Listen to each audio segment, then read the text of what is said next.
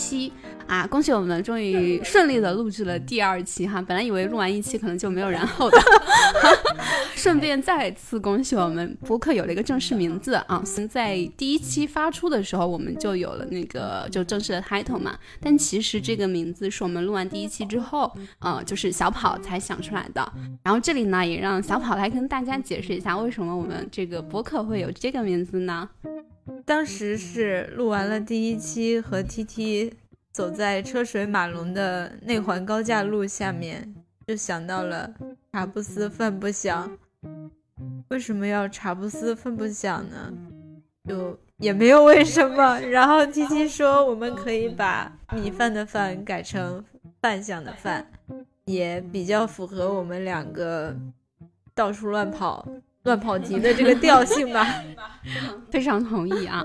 然后就为什么是茶不思饭不想变成了茶不思饭想？因为感觉五个字儿好像是比六个字儿好记啊。好了好了好，言归正传啊，这期呢我们是想来聊聊最近看过的两个比较热门的综艺啊，一个是《披荆斩棘的哥哥》，另外的话就是《脱口秀大会》第五季。呃，我们先来说哥哥吧。我看完哥哥刚刚两三天吧，然后二十分钟之前还看了，就是本期九月二号这一期纯享版的舞台，然后我整整期觉得还不错，是我可以接着看下去的综艺，但要是说多么多么喜欢，好像也谈不太上，是的，其实我看像哥哥啊，包括甚至姐姐这种竞演舞台，我就是三分钟热度。就第一期，呃，大家出舞台或者说那个前面出场会非常兴奋的跑去凑个热闹啊，然后到了呃第二期或者就忘了，越往后的舞台我可能就。啊，什么？今天哥哥播出了 啊，就是这种态度的。但不管怎么样呢，至少前面第一期、第二期就是出舞台和义工，我们都是完整的看完了的啊。然后今天的话，也会来跟大家聊一聊我们在呃这短短的两天内看哥哥舞台之后的一些感受吧。嗯，先来说说你有没有什么比较印象深刻的哥哥或者舞台呢？哦，这个。我我想说的特别多，怎么办？那你多说一点，一个一个说。那就是其实，呃，他们出舞台的首秀之后，大概已经过去了两周了吧。然后，我我还是会心心念念的，就是哥哥们。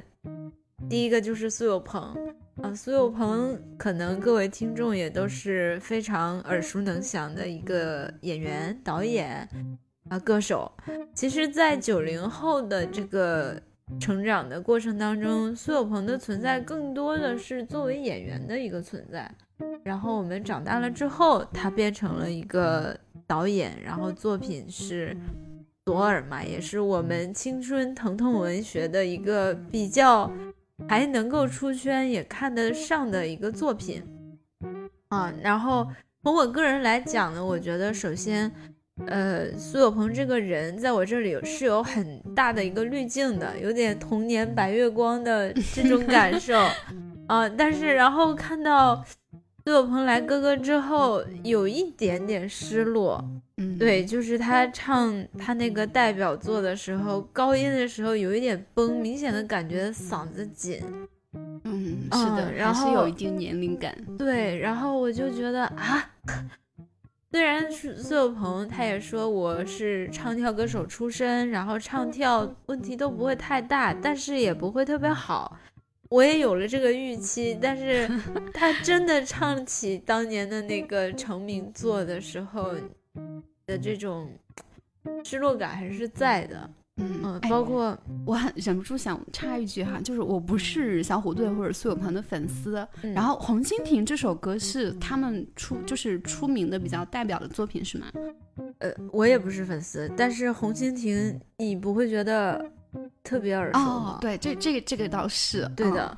但是苏有朋怎么说呢？就是从我了解到的讯息看，小虎队当时他的定位就 position 应该也不是什么唱歌或者就是舞担或者呃对唱单之类的，他应该算什么？他他外号是呱呱虎，所以智力担当嘛？好吧，好高级哦。的时候小虎队的歌听的也不多啊，但是从我妈妈的口中会谈到小虎队，然后像《爱》呀、像《红蜻蜓》啊、《青苹果乐园》。都是传唱度非常高的一些歌曲，大家好像无论是什么年龄层都会有共同认同，嗯，这是好听的歌。啊，就是那个年代的歌的代表，就是好听，嗯。然后包括苏有朋他自己也会说，大家喜欢小虎队就是喜欢那种大家年少的白衣飘飘、不染尘污的样子，然后。呃，节目组也有放到当年他们的照片，哇，真的是是的，白嫩掐出水来，而且感觉那个时候的少年和我们当下这种精致的化着妆的时代少年团的这种又不太一样。嗯，小心粉丝啊！我也很喜欢时代少年团。好，我作证。对，OK，但是就是你呃，就看完苏有朋出舞台出舞台之后，是不是会觉得呃，因为看了他的表现，然后跟你记忆中的他相去甚远？对，就就是不仅仅是他老了，你可能也会想到自己，嗯，年龄也在增长。对，嗯，所以小苏有朋包括小虎队这三个字带来的是一种奇妙的时光感。嗯，就是这种时光感，不光是在他们的身上，也会在你、在我、在观众群体都会产生这样的一个对话。是的，就比如说苏有朋唱歌的时候，潘玮柏直接就哭了。嗯，啊，就是他们的歌曲可能在每一个人的成长过程。都是一种背景音的存在，对对对。然后这种他歌曲作品作为一种媒介，可能参与了你很多青春年少的时光，会让你在一秒钟回到那个年代，或者想起某些人和再也回不来的那种感觉，是让大家特别感慨的吧？是的，这个我非常同意。哎，潘玮柏是七零后还是八零后啊？八零后吧。啊，所以他确实是看着苏有朋他们长大的。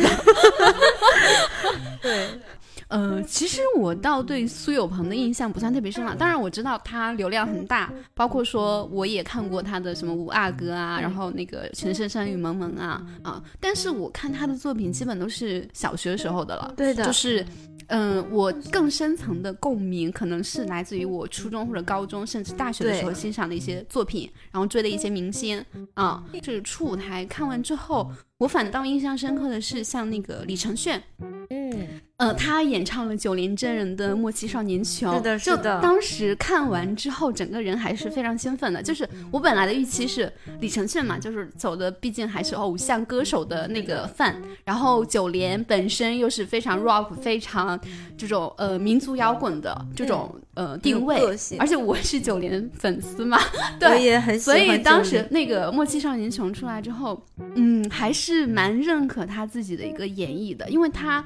那个作品就可能也没有做特别多的改编，还是很忠于他们那个原唱的啊。然后我能看到李承铉这种，呃，比较偶像定位的人去演绎这种摇滚歌曲，并且能能把他的这个曲风台风比较完整的去做一个展现的时候，我还是挺开心的。嗯，因为摇滚比起来，偶像明星可能毕竟还是小众啊。虽然九连通过月下也算小小的火了一下吧，对对对。但是有人来去唱他们的歌，然后推广他们的一些作品，我还是很开心的啊。毕竟我经常也是被就是这 种偶像明星，然后推广不熟知的那些作品，所以这也算一个打开的渠道吧。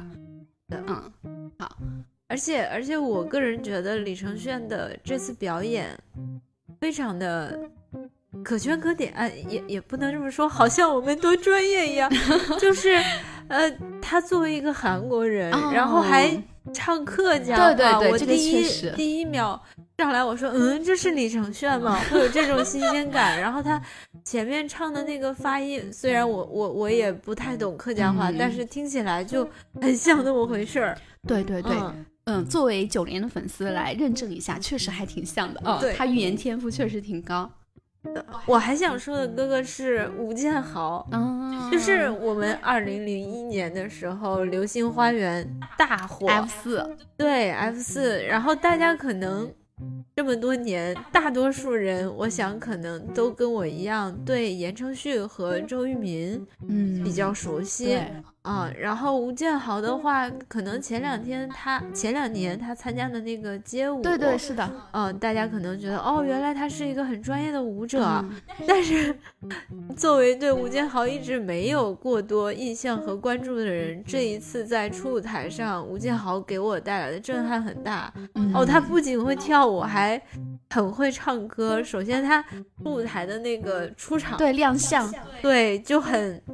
震撼人，而且他在舞台上，我不知道是摄影机的那个位置的关系，他是俯拍，嗯，呃，我觉得吴建豪戴着墨镜，整个是在观众当中被观众簇拥着的一个感觉，就是觉得他好巨星，好能压得住场，然后唱的英文歌，然后就感觉很洋气，很国际巨星，然后对。和我之前跟他就是不太了解的这种语境相比，我会觉得他给我的惊喜和震撼度非常的大。嗯，哎，我还蛮喜欢吴建豪的，就是 F 四的时候，我其实完全没有记住他的名字啦。但是街舞二是吧？我是看了的，当时看完我就特别喜欢吴建豪，他在里面有个外号叫浩克。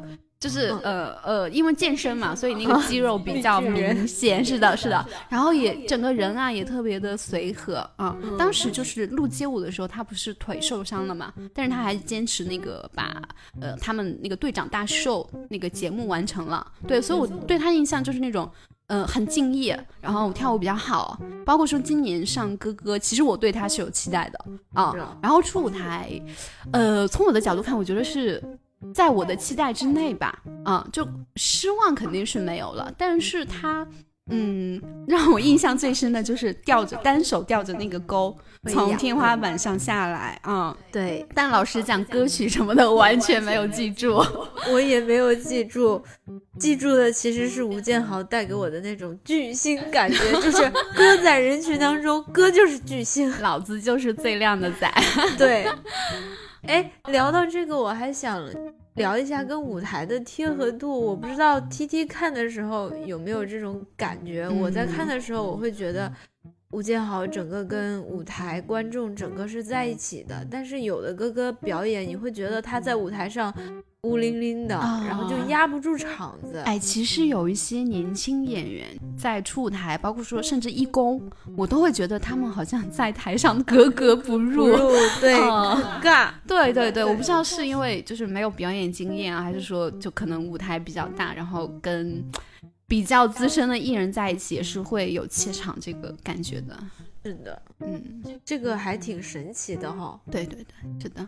然后还有就是我想聊的那个黄义达，我之前其实完全不了解他，就是那个那女孩对我说，对我听过这个歌，但我不知道这个歌是他的啊。我看那个剧情的时候，呃，黄义达本人给我的印象就是专业性还是有的。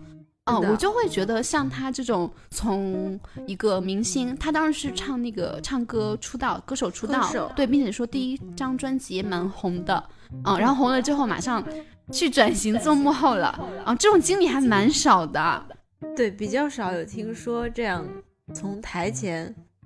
还是很火的状态当中转对，是的，所以我后面还就是有一点期待他吧，就是他自己音乐制作人这个角色能不能给后面的一些作品带来比较创造性的这种体验，我还是很看好的。就是感觉他可能会是对艺术作品比较有自我追求的人吧。是的，哎，但是说到这儿，我想起来一个。片段我不知道 T T 有没有看到，就是他在试呃义工的舞台的时候，嗯，然后那个他就会一直跟小英老师说几格给我调到几啊，然后就是一直在讲这些很技术层面的事。然后吴美老师有专门找到黄义达说，我希望你是作为一个表演者在这个舞台上，而不是一个幕后制作人。嗯，就是可能会不会这种身份也会限制了他，因为他可能时时刻刻有一双第三双第三双眼睛在看舞台上的自己，我要什么样的状态，什么样的音烘托我会比较好。哎，你这个说法很有意思啊，就是他本身是音乐制作人嘛，就是他自己在表演的时候肯定是。就内心有个宏观的自己升起来，然后上帝视角俯视，对对对，所以导致他有些时候在舞台上表演的时候会有那种脱离的情绪在。对，嗯，对，会也有可能是他的掣肘，但是可能他突破了这个之后，嗯，会带来比较大的一个飞跃吧。嗯，有点期待。是的，哎，还我还朋友还说他是什么男版孙燕姿啊？是吗？就就是说外形上比较像哦。你你仔细联想一下，就鼻子高高的，然后又是脸尖尖的，嗯，然后中长发，中长发很有精髓啊。对，我有被种草一个哥哥哥叫周柏豪。我来之前是完全没有听过的这个这个歌手吧，然后他在采访的时候表现的也很脱线，说他是港乐备胎，然后他又不知道备胎的意思，然后说谢谢大家夸奖。哎，你这么说，我想起来他是谁了。嗯，然后整个外形又是比较青春阳光系的，觉得很好看。然后他唱了一首歌。还是弹着键盘唱的，又觉得还挺有才华的。虽然那首歌唱的什么不记得，但是第一次听就觉得好听哎。嗯，明白。然后记住了这个人，然后对他比较有期待。关注他后续的发展，希望他后续能有出圈的舞台吧。OK，接下来我们就是来聊一聊哥哥们之间的一些化学反应，包括说他们就是至今为止，其实有一些呃所组啊，或者说就是他们有一些团体，其实我们能渐渐的看到了嘛。对，已经开始有抱团的那个。迹象在了，哎，其实，在那个竞技综艺里哈，不管是哥哥还是姐姐，就就我们越来越发现，哥哥和姐姐们越来越早的有这种所组的趋势了。嗯，当时强联合，对对对，当时看那个姐姐的时候，其实我前面几期就有点不适。嗯，就是有一些姐姐，她可能比较认可，或者说比较熟悉对方，然后很早的就确定了一个比较长期的合作关系啊。当然了，他们自己本身合作的也比较愉快哈，可能作品确实也蛮出色的。但对我来说呢，我会觉得，呃，本来我看到这些各行各业的精英姐姐们在一起，我就是希望他们能有一些跨界的。呃，碰撞，然后有一些不一样的火花。他们所组之后，对我这个观众来讲，我会就会觉得啊，好无聊啊。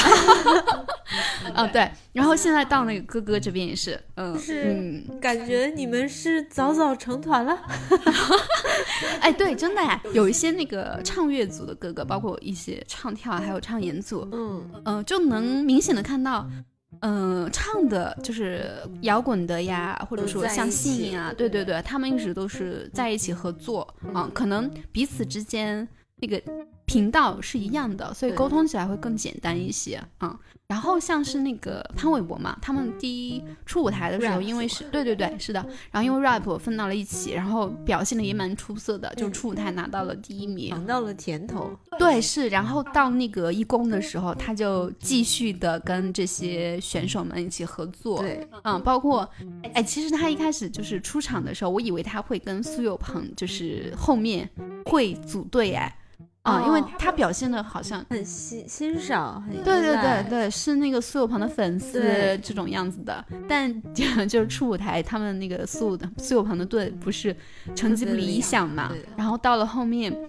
一公分组，然后大家自由组队选人的时候，苏有朋就被 拉了下来。就我是觉得他当时心情肯定挺伤心的啊，或者就是有一种落差感吧，因为他前两年已经算是转型做导演了，并且说也算有比较出圈的这种作品。嗯，然后作为导演的话，他一直以来立场都是我去选别人。对，嗯，然后到了哥哥这里，他变成了被选的，并且说是落选的那一个，就落差感肯定是很大的。然后，呃，其他的哥哥像摇滚的，包括说那个 rap 的，甚至是那些演员组的哥哥们，就可能很早的就沟通好了。对，是的，他们就。手牵着手，非常欢乐的 去那个开车回到宿舍选那个床位。对，然后苏有朋这边就是啊，谁要选我，我要选谁啊？然后他，我我不记得他有没有去主动找那个潘文博他们沟通了。反正就是当时他们是，呃，算是没有选到比较满意的组别吧。对啊，我们的标题不是披荆斩棘的哥哥嘛？然后，哎，我真的觉得就是现在看下来了，只有苏有朋在披荆斩棘，而且他。在对义工舞台的一些想法构思上，就是到处跟人讲戏，嗯，然后就是真的很有创作欲望，是的，嗯，然后。你我不知道你记不记得他在讲说舞台上我要吊几个威亚，然后做那个 霍元甲动作，对，然后那个导那个舞台的负责人就跟他说说这个逻辑是不一样的，舞台上只能直升直降，然后苏有朋整个人呆掉。哎，这件事情你细想下来也很有意思，因为苏有朋当时完全是一种导演的思维去想这个事情，他现在就是去那个展现的自己的那一。面或者说立场也好，技能也好，他想给大家、给观众展现的就是我作为导演，我是很有思考的。对，嗯，我是能够通过导演这个身份带来很好的作品的。对，但是对于观众来说，你来到了披荆斩棘，我们想看的是你唱跳。是的，嗯，我们可能不是就是想看你怎么指挥别人去做造景啊，或者说去想这些情节啊，嗯，然后。从导演组的一些反应，我们也能明显的看出来，他们其实不太希望哥哥想法太多。对，不管是那个苏有朋他们组，还是说之前就是呃摇滚组他们在义工的时候跟导演组沟通那个，啊，就是推翻了很多导演组原来的设计嘛。当然，就是哥哥们看到导演组。做舞美的那些准备之后，就非常主动的，嗯，对，放弃了自己的一些大部分想法。那也确实是因为他们想的没有导演组好，嗯。但就苏有朋这边来说，他是导演嘛，他可能就是觉得我有这个立场去对你们做的一些呃提前准备，去做一些更好的改进，嗯。但是导演组是专门做这种唱跳舞台的，嗯。然后苏有朋本身。他已经二三十年没有唱跳了，对吧？然后对现在的一些不太熟悉，对对是的，对舞台设计啊什么能感觉出来他是不了解的，嗯。然后发生这个事情，对他自己本身也肯定挫伤也嗯很大。哎，你讲这个，我我突然又想跑一下题，就是延伸一下。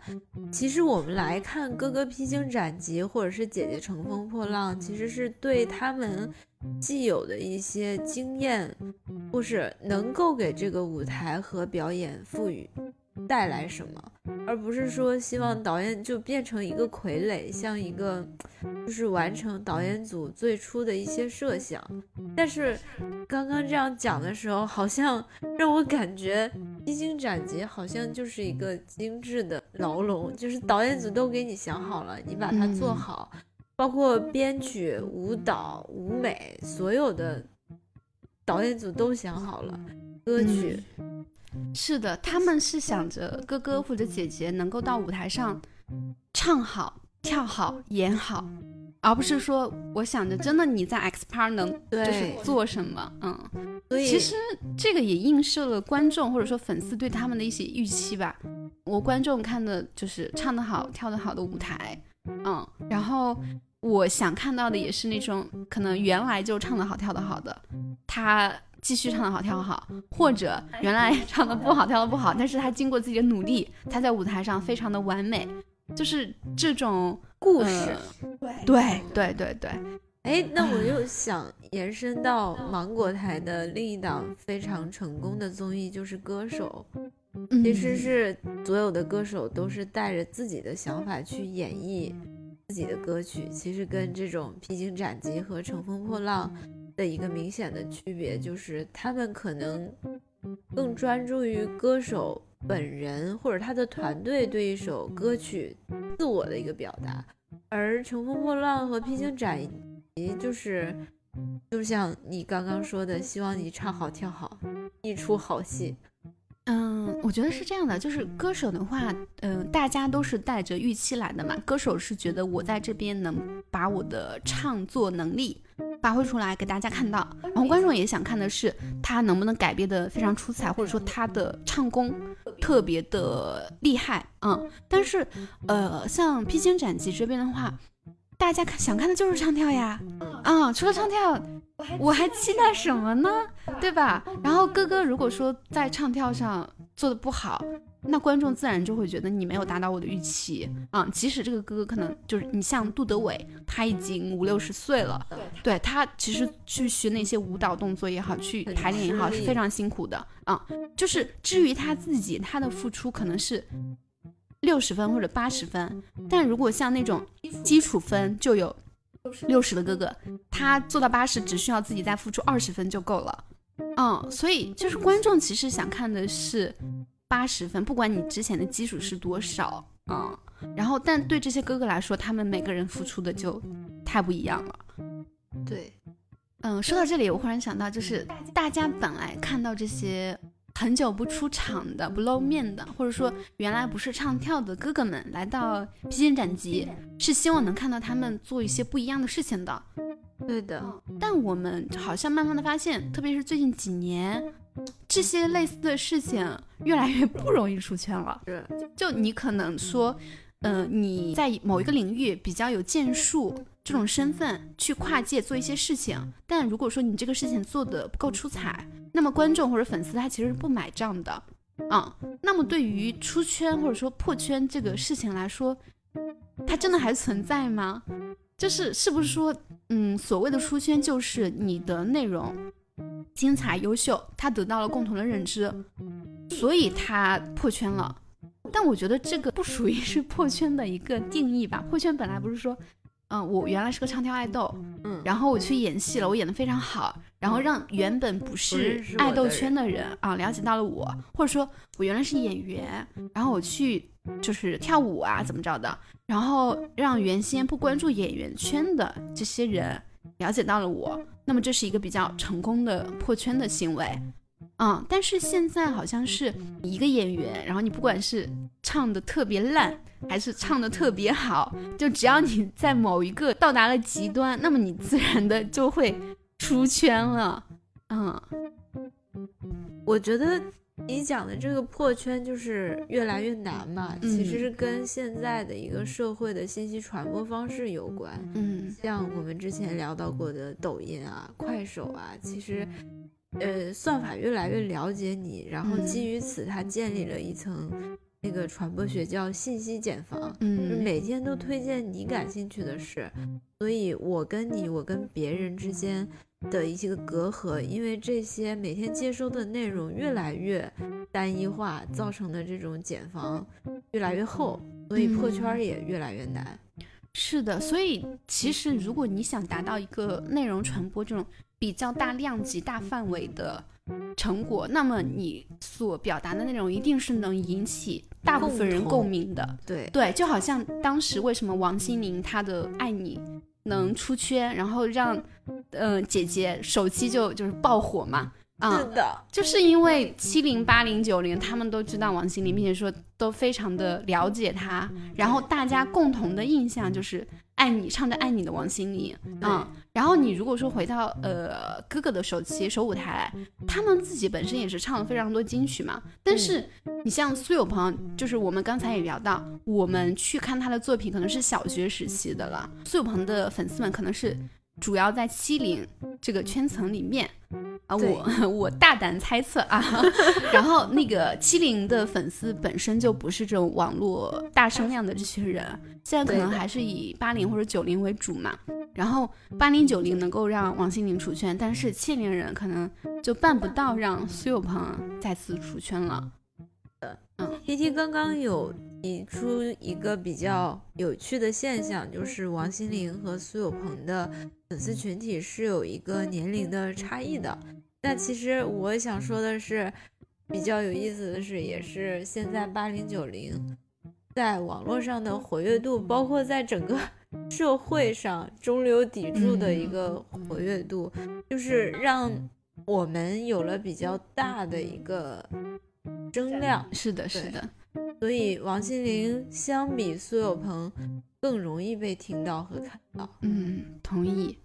嗯，而且 我忽然想到，还有另一点是，可能初舞台大家唱的金曲太多了，对，反而记不住了。是的，是的，大家都太个性的时代，去创造出一种共性出来，可能会是你破圈的关键。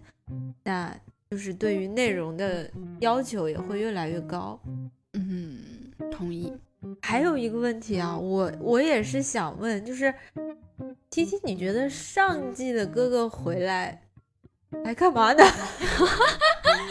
啊，我觉得，嗯，我本来是不理解的，但是看完一公以后，我 理解了。言语，对啊，就你没发现吗？第二季的哥哥真的好躺啊！就其实陈小春他们那个组别，我觉得已经是属于呃不太卷的那种组了，就是甚至李承铉他加入到那个陈小春里面之后，他说了一句话啊，我终于能早点下班了。对，嗯。但即使这样哈，第一季的哥哥他们在第一公舞台的时候，还是拿出了非常赞的这种作品质量。我个人非常喜欢一公的那个舞台，对，就。对，嗯，刚刚小跑不是说他前二三十分钟就在我们录播客的时候才看了那个舞台嘛？对，其实是我给他放的。然后我当时特别坏，我说我给你看四个舞台，这四个舞台有两个是前列的，有两个是后列的，让他猜啊。我们当时聊的一个是陈小春，一个是呃新地球新地球那边潘玮柏他们组的，还有就是呃摇滚他们组的。然后还有一个就是温兆伦他们组的，嗯，一万次悲伤，嗯，对，然后 然后小跑完全的猜中了，啊，说明我代表了最普罗大众的最普罗的想法，对对对，而且这个点也说明就是现场观众他们投票还是挺看质量的，不是说谁粉丝多就投谁啊。大家可以去看一下义工那个新地球的舞台，还有陈小春哥哥他们这个组别的舞台。我我觉得，呃，我个人特别喜欢这两个舞台的，就是他们打破了一种唱跳舞台和电影或者是舞台剧之间的一种奇妙的融合，打破了这种界限。尤其是陈小春的这个舞台，就是。包括它有慢动作的设计，其实也是创造了一种电影感。我们有在说吧，其实这个是电影当中通过慢镜头来去实现的这个，但是他们通过舞蹈的动作，然后来创造出这种时间的错觉，就还我个人很喜欢。而且一公第一季的哥哥们，张智霖、陈小春还有李承铉都有一种松弛感。在舞台上就是觉得我这就是我的舞台，然后包括不管我唱的怎么样，跳的怎么，当然陈小春和李承铉非常棒 啊，但是张智霖就是也有一种这就是我的舞台，就 是主场作战，反而会给他们带来一种就是。表现的一种加成，对它其实跟那首歌的氛围是一样的，就是他们在歌里面，在戏里面啊，是在状态的。我自己主要感受倒不是他们唱的好或者跳的好了，我是觉得真有钱，这 舞美真的是有震撼到我们俩。对，特别是新地球那个舞美，我去，这竟然是室内的啊，就感觉他们是。就是贼有钱的拉到室外搞了个露天演唱会一样，而且你想好，他的这个新地球最开始出来镜头是在水面，对，往上推，然后仰视、俯视这样的，其实他很考验现场怎怎么说那个导演的那个运，对对运镜的那个功力，包括摄影，真的是一面成型啊，他没有第二次机会，是的，对，然后很有钱，王国才 可以的。嗯，说的差不多了哈，我们接下来要不要来预测一下，就是后续哥哥们的走聊？是，我我个人还是对第一季的哥哥们期待还是比较大的。嗯嗯，然后第二季的哥哥，好像张震岳他们这一组比较有先发优势嘛。嗯嗯，然后觉得他们可能会。走的比较远吧，然后其他的哥哥，就个人情感来讲，我还是很希望苏有朋啊、任贤齐啊这种，他们肯定会出的啦，走得很远。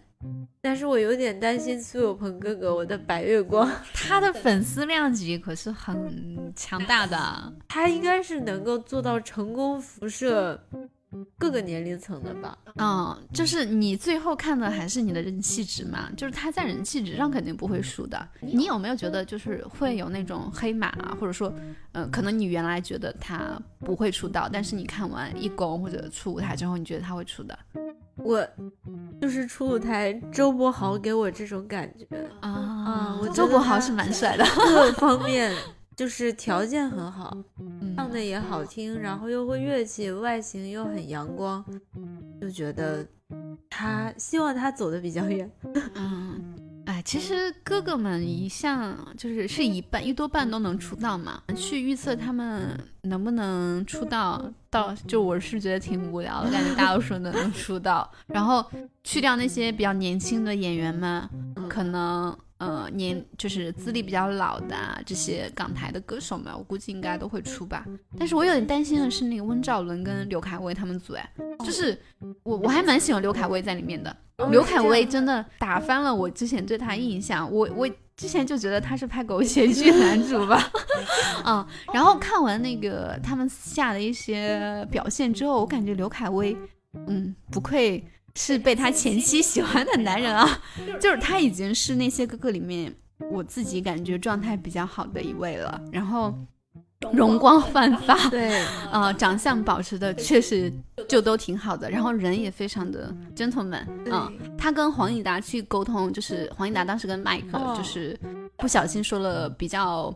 伤人的话嘛，虽然麦克没有听懂，但是他还是温，就是刘恺威主动去找那个黄义达去沟通这件事情，跟麦克道了歉啊，我觉得是非常 sweet 的事情，就是他可以不说的，嗯，这也会有什么，而且其实现在成年社会大家。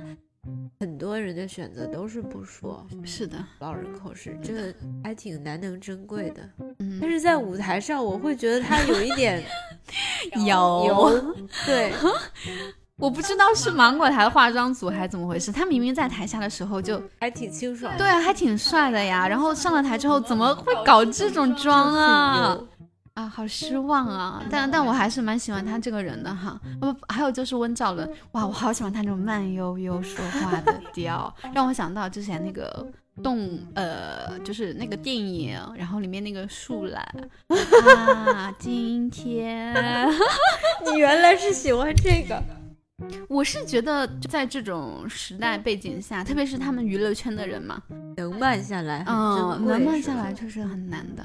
沉得住气吧。哎，说到这儿，就是刘恺威、温兆伦这种港台。香港的男明星，嗯，又让我想说这个保养的问题。港男港女们，对香港的男女明星们状态真的太好了，是的，是的，而且感受不到过度的人工痕迹。哎，这个是真的耶。对，你像那个 国内的那些特别是摇滚组的郑钧啊、马迪啊、郝云啊，就觉得啊，男人们，你们 哦不应该说是内地的。男人们能不能在意一下自己的形象啊？就郑钧这种完全是一个老大爷的状态了，而且他的嗓子就 明显的感觉，嗯，状态不是很好。对，而且郑钧他他他的一个观点是说，你的江湖地位是靠代表作。对，这个感觉让我有一种。是老本儿的 是的，他们确实摇滚组的演员在义工的时候也没有比较出彩的这种改编，嗯，不像是第一季。你想第一季像张琪啊，包括嗯阿抛啊，他们哇，简直是模范啊！就明明自己有对，是明明有那么多代表作了，但是还是在改编或者说在甚至在舞台跳舞上面都做出了非常非常多的努力啊！是的。然后我又想想。聊一下郑钧组别的这个义工的忽然之间，嗯嗯，然后也是录之前听了一下嘛，就没什么感觉，就是这首歌唱的是啥，我不记得了，也不知道。我觉得这首歌的歌词可以完全拿掉，听他们啦啦啦啦，就是表达一种情绪吧。但是情绪完全没有载体的时候，你又会觉得。有一些空洞，可能就是剩四个人影，然后和一种嘶吼的一个状态。就是他们原本不是就是对这个歌忽然之间做了非常大改编嘛，然后看完那个节目组给他们就是预设的呃舞美之后，他们收回了自己的想法。但是这首歌的后半段，就是他们 啦啦啦，你刚才说那段，还是按他们的想法来表达的。但但我听完那首歌之后，我就蛮失望的。我我就觉得这不就是典型的那种摇滚的 一个段式嘛，就好像也没有做特别大的新鲜的突破啊。哦，那我我确实是觉得这首歌后半程可能精彩一些，因为前半程确实。他们唱那些缓慢的，嗯，想要唱到人心里的那些词句。没有达成哦，然后后面我不是跟你讲说歌词全都拿掉，大家就感受一种情绪的释放就可以了。对，就原来那个才是他们，对对对，完了，他们都是摇滚的。嗯，好吧，行，然后哥哥就先说到这了，接下来我们来聊聊脱口秀大会第五季。第五季，嗯，天呐，已经。五年了，是啊，没想到能办这么久啊！李诞估计也没想到。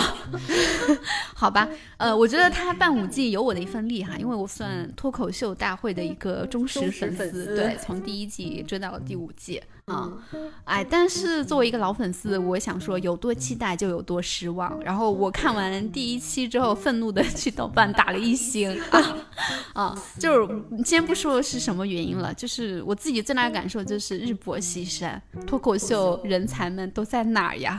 我看完一期之后，我感觉。那个就是 slogan 是每个人都能快乐五分钟，甚至觉得自己都没有快乐五分钟 啊！我浪费了两个多小时去看这个节目，然后他连五分钟快乐都没有带给我啊！你能理解我去打一星的心情了吗？我能理解，因为脱口秀大会我也是第一季、第二季都有在看，还蛮喜欢的。然后第三季就是看着看着就忘了，然后就再也没有拾起来过对他的一个热情，然后。像王建国啊、庞博啊、Rock 这些人还是老人吧？对，还是认识的。但是像李雪琴、杨笠，我就不太熟悉了，包括周奇墨。但其实脱口秀就是声量特别大的那一期那一季，就是第三季。嗯，因为李雪琴啊、杨笠啊都是在那一季就是完成了出圈嘛。啊，然后，呃，可能第三季以后，第四季，嗯，只有一个周奇墨。对，第四季的话，就周奇墨就成顺利的，终于拿到了大王嘛。但是出圈的梗也好，或者说，呃，关注度也好，可能也慢慢的开始下滑了吧。我想这也是。为什么 第五季李诞请了那么多，呃，各行各业的校园啊，包括这个领校园。关于领校园，我真的是为什么是那英和周迅？我我还跟我朋友说，我说他们的作用是跟我一样吗？来提问题的吗？因为我看脱口秀大会，我也是看了几个片段。第五季啊，我完全不知道笑点在哪，就是。小朋友，我有很多问号。然后我跟我朋友说，呃，可能那应该周迅也跟我一样吧，是来提问题的吧？嗯，周迅怎么说呢？我觉得她天生就不适合这种谈话类节目啊。他之前参加了几档综艺，包括《月下》啊什么的啊，就其实也没有特别多的观点输出。她更多的是那种内化型的人，就是她的感受力很强，但是她的表达能力确实。呃，有待提升，就是用语言来表达。对，就是有的时候，包括他看月下的时候，他就你感觉他情绪很到位，就是哎，但是他不说，对他用眼泪，他用他的表情表现出来了。啊，但是，呃，像那英跟周迅，他们明显的感觉跟说脱脱口秀这种人不是一个，就是一个年代的吧？就有很多梗，他们确实是 get 不到，接不住啊！就是你有的时候你看到场下的观众，哇，都笑的不行了，简直要晕过去了。然后台上就他们在演，就是那英跟周迅在演，我很 get 到了，我很开心啊！但其实就，嗯，我能看得出来了。然后还有就是。嗯，这期我们明肉眼可见的有非常多有流量的，就是特别是很典型的那个拉红桑嘛，拉拉红桑啊，对。然后还有一些就是，呃，魔术师，啊，然后老年人，对，就非常多不一样的群体加入了进来。呃，可能从制作人的角度，他们是想要达到扩圈层，然后能让更多的呃不同年龄段的人、不同圈层的人参与进来。对，是的，去来听脱口秀。但嗯，我很想问一句，脱口秀圈真的没有人吗？是的，就是本来嘛，好笑。是的，本来说脱口秀的人就是各行各业，甚至各个年龄层的呀。我甚至在线下就是，可能两年前的时候，我就听到有零零后在讲脱口秀。对的，嗯，就是你为什么不去说，我去请这些讲脱口秀讲的很好的普通人来？就是他们可能自己的职业也好，或者说没什么特别，嗯，没什么特别的，但是他本身自己在内容上是有出圈的这种可能性的。对的，但他。反倒是，就是我觉得我请一个 UP 主会有流量，然后关注一种身份的，对对对，他就天然的有这种立场在，然后去请一些可能会带流量的，呃人，当然他成功了，第一期完了之后确实，嗯，热搜上了好几个，然后大家的骂声也是一片啊，不管是豆瓣还是微博，我看到就是粉丝基本都是在 diss 啊，嗯，还有就是我非常不理解的，为什么？四灯啊，嗯，然后当时，嗯，特别是小鹿讲完了之后，那个四灯我真的很不能理解啊啊！我也是来之前看了小鹿和拉红桑这一趴的脱口秀，嗯，然后我发现我没有问题啊，我在听小鹿的时候我是可以笑出来的，但是听拉红桑的时候就又回到了那种我是。我是不幽默了吗？我是不懂梗了吗？我落伍了吗？就是为什么我没有感觉很好笑？嗯，我是觉得拉红桑那个四灯，可能制作组本来就想的，就是我就是要达到这样的目的。因为就是李诞之前不也说嘛，就是你在脱口秀里面去讲这些网络烂梗、网络热词，其实是非常不入流的一个行为。叫什么？我真的会谢，我真的栓 Q。但是就是可能时隔几年，为了自己做节目的目的，然后他又 嗯给了自己的灯，对，所以这个时候就特别怀念大局观。也有可能是李诞的反讽。就是嘿，但我觉得他这样完全是就是把这个 UP 主放到风口浪尖嘛。就你看 UP 主他本来来这个节目也不是为了我能晋级的，对，他就只是说这可能是他未来的一个素材啊。他本业肯定还是继续做短视频博主嘛，啊。然后像魔术师他来了之后，他也说，嗯，我其实就是来感受一下的。然后说不定脱口秀将来可以出现在我的魔术里。嗯就很多这种先就是先来的立场，把他们就放在了这个位置上，就是他们也不会在脱口秀走多远，就是自然而然的，他们也不会给脱口秀带来多大的贡献。那这样真的是好像单纯为了节目组赚一个眼球，有点不太尊重那些认认真真在线下在开放麦，然后一场一场锻炼，一场一场去认认真真写稿子。是的，就是这一季让我特别的为老演员心酸。就你能看到他们对老演员的标准越来越严格了，然后同时对新人的手越来越宽了。嗯，所以就是能看到很多老演员在选不同的路嘛。你想，呃，之前的大王其实只有庞博在继续讲脱口秀。然后包括说之前出圈的一些脱口秀演员，他们可能也去选择了别的途径，或者说去转型啊，嗯，或者像干脆像周奇墨一样，我就不来你们线上了，对吗？我就接着在线下演呗，对吧？我照样是有我的受众的啊，我说不定还能攒出来更好的稿子，嗯，然后嗯，包括说思文，其实思文回归我还挺触动的，本身是主动的从这个赛场退出了嘛。然后退出两年之后又重新回来，嗯，他当时的原话是：“我还是想继续的做一个思考者和输出者。”嗯，其实我觉得这是所有人，就是所有有思考的人的一个最终想要达到的价值感。然后思文他为了什么又回来说脱口秀？其实我们能看到很多脱口秀老演员，他经常的表现出自己的不快乐。嗯，他们自己嘴上说我讲脱口秀就是为了快乐呀，啊，但其实往往是他让你快乐，自己并不快乐。就为了攒五分钟稿子，他可能真的要掉好多头发，然后忧虑、纠结啊、焦虑非常久，才能攒出来这五分钟的内容。嗯，但他们就是为了这五分钟内容，他才要承受这么多不快乐，最终还是想要输出嘛。嗯，就是做内容的输出者，就是做一个意见领袖，呃，不说意见领袖吧，就是能够影响到别人的人，对他们来说是非常有意义、有价值的。这条路也注定崎岖，嗯，又要披荆斩棘。是的，是的，是的。哎，你你说到这个脱口秀的意义啊，我也想说，就是我们以前我们也线下去看那些开放麦，包括。很喜欢那个了不起的麦瑟尔夫人那部美剧，是脱口秀的意义或者说初衷是什么？我我最近也在想，其实想来想去，觉得它本质上是一个表达的舞台。是的啊，然后它这么受欢迎，像我们比较喜欢，最开始就是觉得它好笑嘛。但是脱口秀为什么让这么多的人？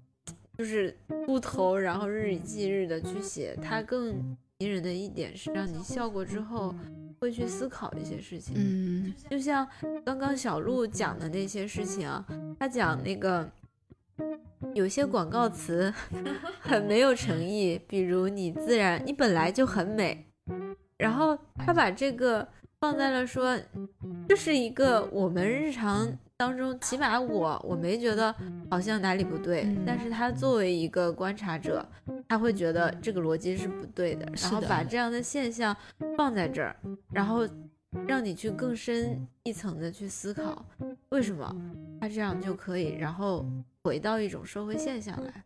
我觉得这个是脱口秀。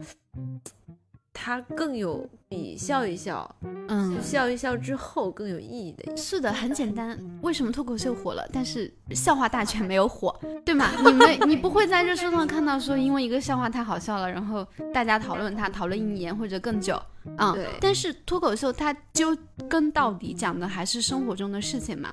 就因为他们把现实里的论点拿出来了，跟大家分享了，所以大家才会有讨论它的一个契机。啊，我会觉得说很多脱口秀演员，他可能本身就是希望，我想来聊这个事情，我一定要把这个事说出来，我说一下我自己的看法和想法，然后让更多人去想我这个看法到底对不对，就不管他是对还是错，但至少他有了一个讨论的空间。对，嗯，包括言一言悦，虽然我有的时候会觉得他们不搞笑了，但他们说的很多事情我都是。嗯，我觉得他们很有勇气，包括他们写的一些文本啊，一定是能看出来他们经过很多思考的。嗯，他们说的一些社会事件，也是我觉得就是大真的值得大家来讨论的。对，像脱口秀大会越来越火之后，就是第五季，我了解到的信息是，像思文呐，然后像那个杨蒙恩啊，他们很多内容是被剪了的。嗯，管制上是越来越严了。你就会发现有一个很奇怪的现象，我们讲影响者和那个发声者嘛，就有的时候你发声，嗯，你说的越多，你的影响力就越大。脱口秀演员也是这样的，但是你会发现，声量最大的那些人，像明星啊，包括说一些政治人物啊，他们反而是不敢说了，他们能够说的这个区间越来越小了，嗯，不管是监管也好，还是说民众也好，就大家。不希望说他说一些不符合我立场的话，你要在一个框架当中是的，大家都把自己规训成了那种很规矩的人，规矩。嗯，怎么说呢？我会觉得，你如果说在那个位置，我还是很希望你能够说一些呃观点出来的。我会觉得作为一个。嗯，演艺人，不管是脱口秀演员也好，还是说一些呃演员明星也好，就如果说你没有观点，那我会觉得你没有思想。嗯，就是之前很多选秀啊很流行，然后我会去看，但我不会说，嗯，就真的特别特别的崇拜，或者说就是追星似的去粉那个人。我也会觉得，就为什么呢？嗯，因为我。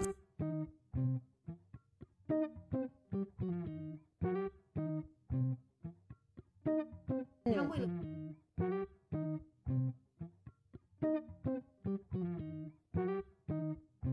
就没有什么了，这是一个很浅薄的故事。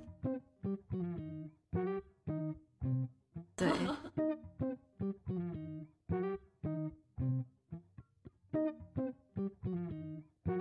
嗯，引入尘烟。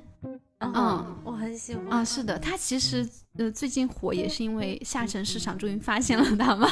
啊，原来可能是一些呃一线城市的这种像我像我们这种电影爱好者会主动去看啊。但是它最终票房能够达成这个一个走势，也是因为它的下沉市场就是很多二三四线小城市的那些老年人开始组团去影院打卡了。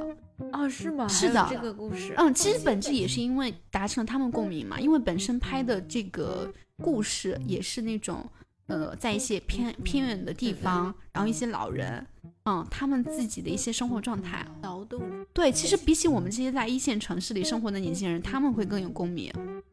其实跟我们是有距离的，对，但是导演厉害的地方在于他消弭了这种。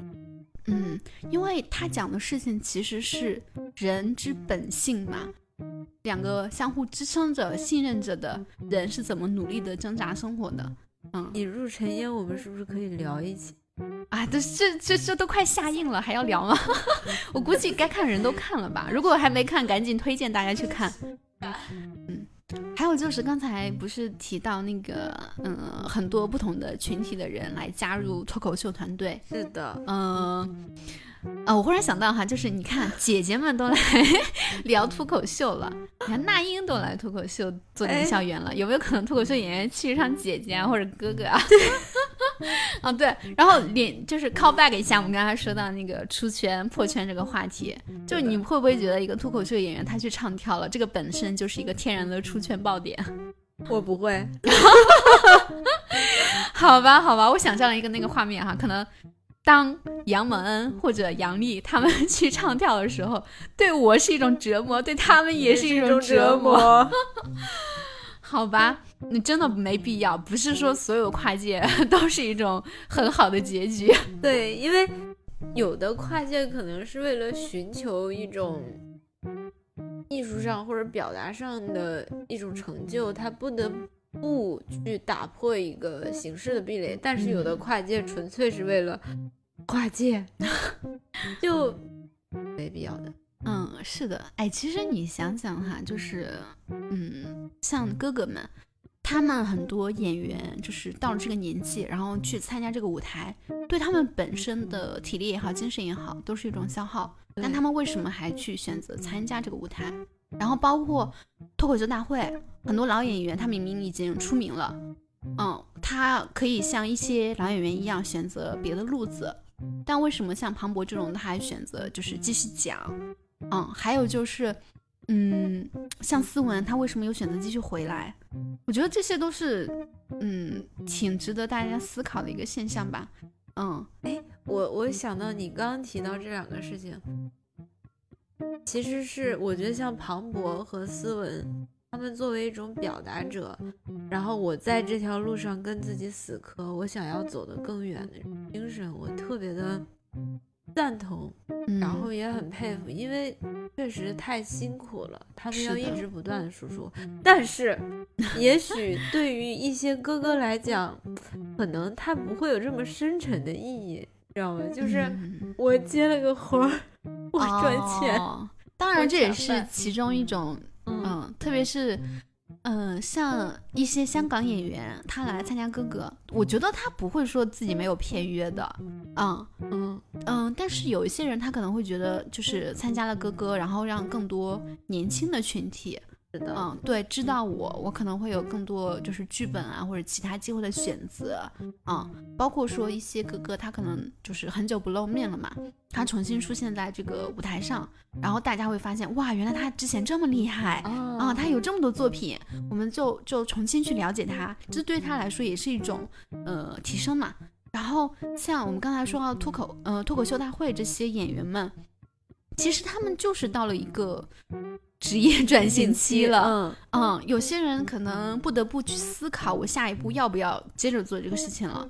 然后又有些人会面临着他有更多更宽广的选择，嗯，他会想要不要坚持？是的，那哪一条路对我来说更好呢？嗯，他可能有些人的意义就是价值，可能在于让更多人认识我，然后、呃，他可能去选择一个圈子更广的赛道，对然后继续去做输出或者不做输出了。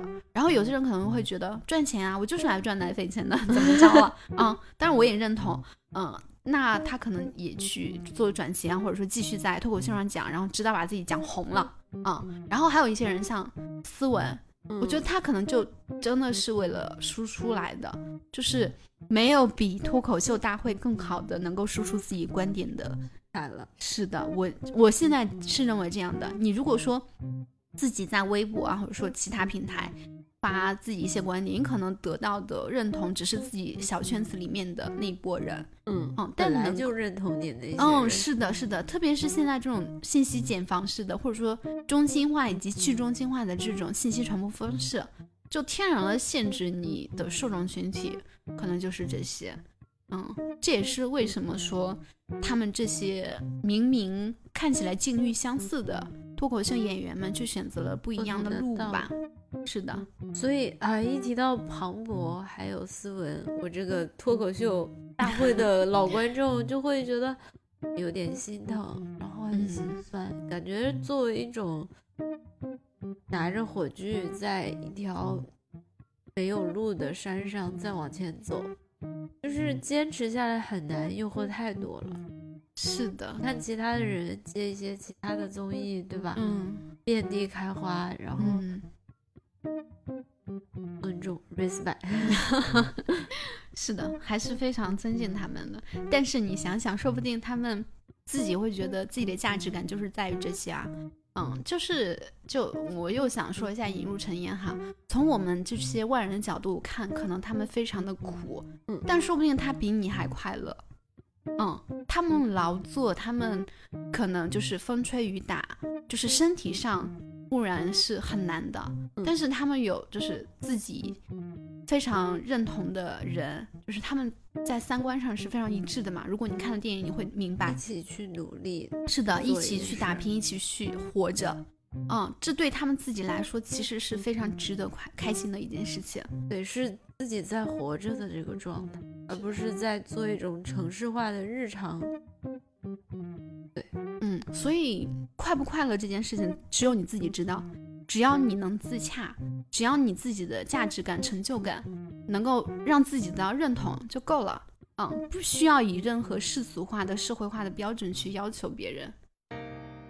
但是能够做到这一点的人其实也不多，可能我们自己，包括很多听众朋友们，都在跟一种社会的规训做对抗。